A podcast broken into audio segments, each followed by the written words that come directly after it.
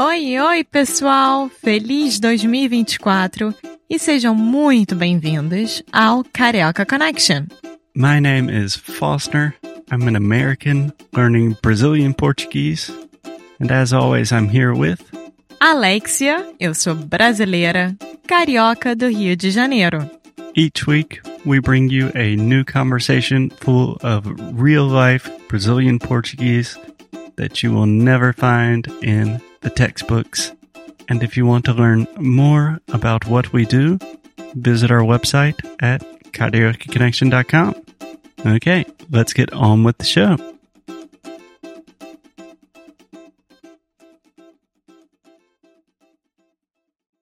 E bom, aí Felipe, você foi, morou em São Paulo oito meses e largou tudo. Mais ou menos, sim. É. E como é que foi essa? Você decidiu, entre aspas, largar tudo e viajar? Sim, sim.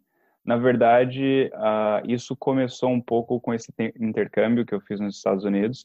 Então, lá, um pouco diferente do Brasil, lá as pessoas acabam fazendo coisas diferentes. Então, um uhum. cara que não sabia o que queria ainda, ou que ia trabalhar com arte, sei lá, com, como músico, era aceitável, enquanto aqui é um negócio meio, putz, você tem certeza, sabe? Isso não dá dinheiro, você tem certeza exato, que você vai fazer isso? Exato, e isso acendeu uma luzinha, eu falei, pô, legal. Isso deu uma certa desencarrilhada na vida, porque eu tava sempre, pô, legal, terminei colégio, faculdade, faculdade de trabalho, e fui fazendo tudo conforme me mandava o figurino. E aí, desde que eu voltei, eu sempre ficava, pô, mas tô aqui dentro desse, dessa empresa 12 horas por dia tal. E eu ficava falando para meus amigos, como se aquele negócio de se você convencer alguém, você tá um pouquinho mais certo, sabe? Esse negócio de.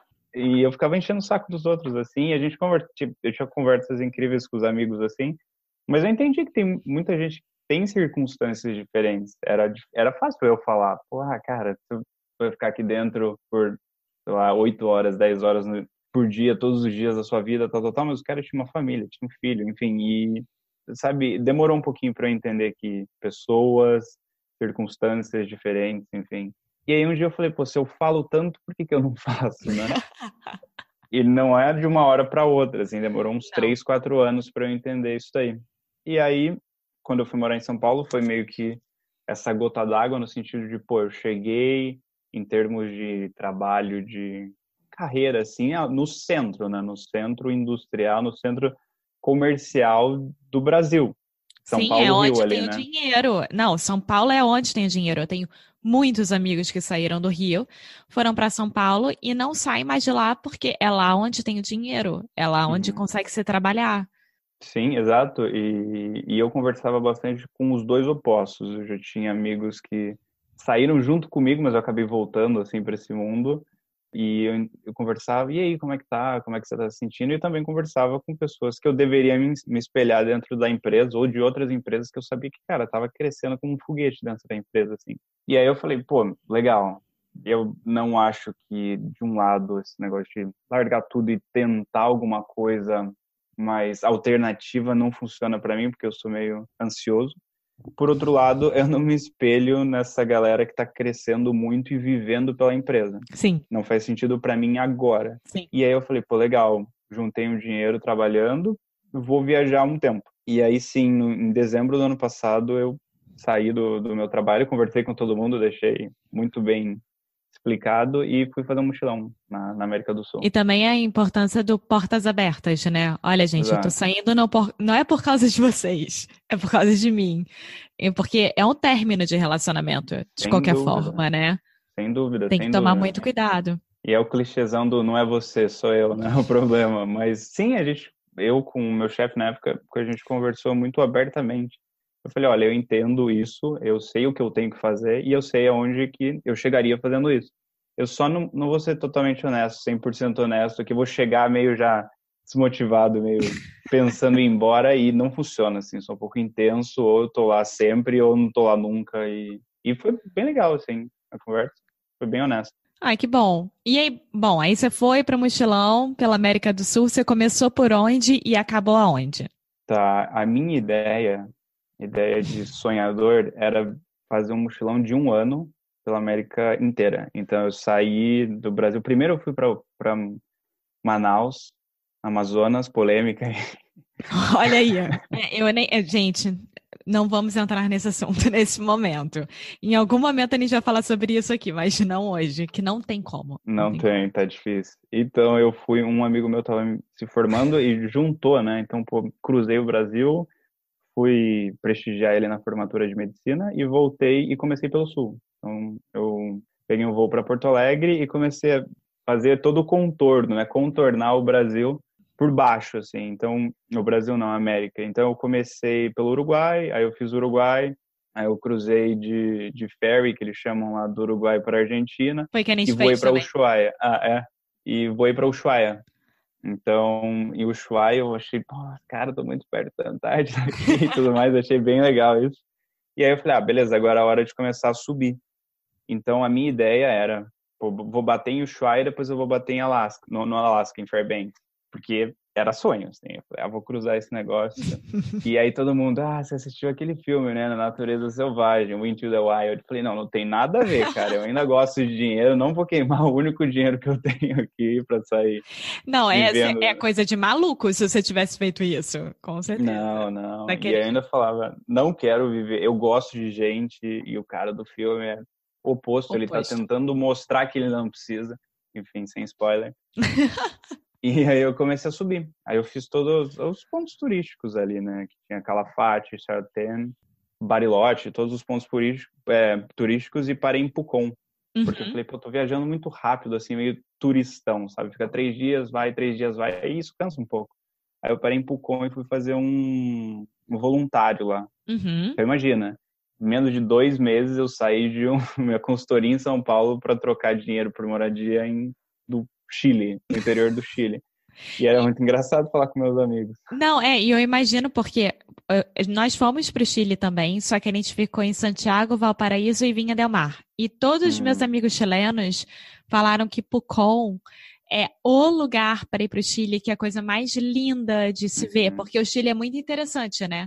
É uma linha, literalmente, uhum. que tem um, uhum. um, deserto e tem a natureza do sul, que é o oposto. É literalmente exato. o oposto.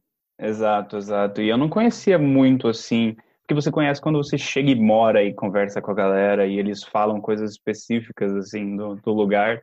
O com fica ainda na Patagônia, que é uma região climática que eles chamam ali, né, do, uhum. do sul do Chile e da Argentina.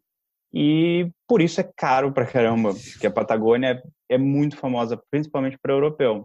E aí, falei, pô, legal, tô voluntariando, vai ficar um pouquinho mais barato. E aí eu tava vivendo uma vida muito bacana, assim, muito mais tranquila, que durou talvez dois dias. durou talvez um mês e isso já começou a me, a me cutucar, assim, e aí, tá legal, mas e aí, tá faltando alguma coisa. Só que nesse meio tempo, eu cheguei lá, fazia talvez um, dois, não, um mês e alguma coisinha que estava viajando. No meu terceiro dia, me roubaram tudo. O que, que é o tudo? É o seu computador? Não, é porque assim, eu tinha uma mochila grande e uma mochila pequena. E juvenil pra caramba, mochila grande só roupa e a mochila pequena todo o resto. Peraí, que essa, essa expressão juvenil pra caramba é uma coisa que eu nunca uso, mas é muito engraçada. É muito engraçada. É uma coisa de jovem, né? De não ter maturidade. É juvenil pra Exato. caramba. Exato. É, eu acho que é até usado de um jeito pejorativo nessa situação, mas é de que, pô, jovem sem maturidade de viagem nessa situação.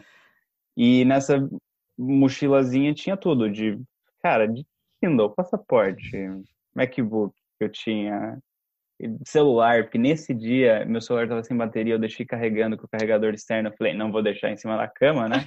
Vou colocar na mochila. E aí levaram, e roubaram uma, uma amiga minha também, enfim, é, é maldade, assim, alguém entrou, pegou e saiu, mas não foi a galera do rosto. Né? Foi furto, né, na verdade. Eu acho, sim, sim, e era uma situação muito específica que a, eletricidade da cidade estava indo e voltando, e eu acho que alguém se aproveitou disso, e ninguém viu, assim, não foi... Depois, eu conversei com a galera, assim, pode ter sido alguém do rosto, pode, mas eu tenho quase certeza que não. Eu acho que alguém se aproveitou da situação, entrou, saiu, ninguém viu, porque uma coisa que você aprende viajando que, cara, viajante roubar viajante, assim, não faz sentido, sabe? Tipo, tá todo mundo no mesmo barco ali, sabe? É, claro que existem pessoas malvadas em qualquer situação, né? De pessoas sim, de má sim. índole.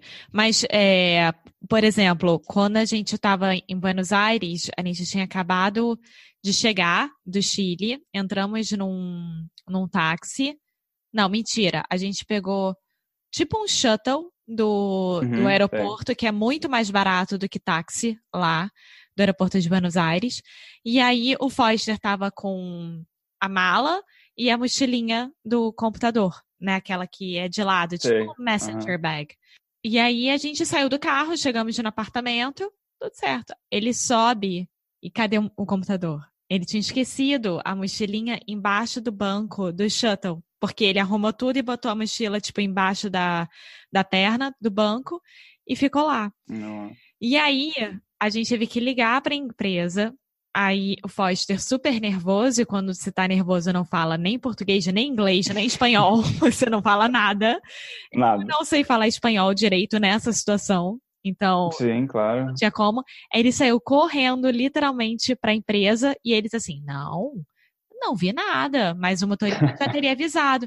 Aí o motorista chegou depois de terminar tudo e falou: "Não, tá aqui sim, mas os caras da empresa não iam devolver se fosse por eles". Caramba. É.